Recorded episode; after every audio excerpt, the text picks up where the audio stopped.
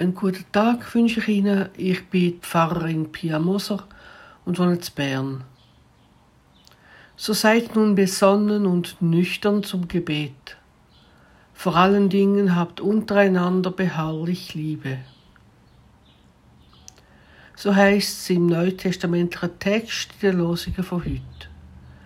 Der Vers steht im ersten Petrusbrief. Der Verfasser hat es im Brief wahrscheinlich zu Rom geschrieben. Die, die ihn bekommen haben, sind aufgerufen zu einem christlichen Leben und ermutigt worden, auch im Leiden die Hoffnung nicht zu verlieren. Der Verfasser zeigt auf, was ein christlicher Lebenswandel ist und was ihn unterscheidet von anderen Lebensformen. Er ruft auf zu Rücksicht, zu Gastfreundschaft und Liebe untereinander, auch im Losungsvers. Vor allen Dingen habt untereinander beharrlich Liebe.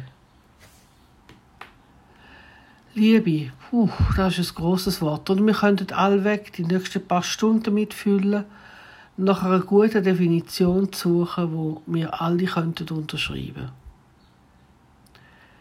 Liebe ist einerseits das umfassende Gefühl, die umfassende Beziehung zwischen zwei Menschen. Romantische Liebe. Liebe ist aber noch mehr. Es ist generell das Gefühl von tiefer Zuneigung, ein zentrales Thema in der Bibel und in der christlichen Theologie und Ethik. Liebe definiert unsere Beziehung mit und zu Gott und sagt uns, wie wir andere Menschen sollten oder können behandeln. Liebe ist die zentrale Eigenschaft von Gott. Oder noch stärker, Gott ist Liebe. In der Nachfolge von Gott können wir die Liebe weitergeben an andere Menschen und uns um sie kümmern.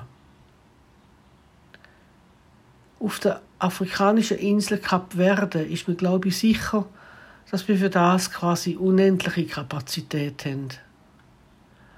Das Haus des Herzens ist nie voll, sagt man dort. In unserem Herz hat es also immer noch Platz für Neuper oder Neupis. Das kann uns überfordern, ja klar. Aber es kann uns auch die Kraft und den Mut geben, für jemand anderen einzustehen.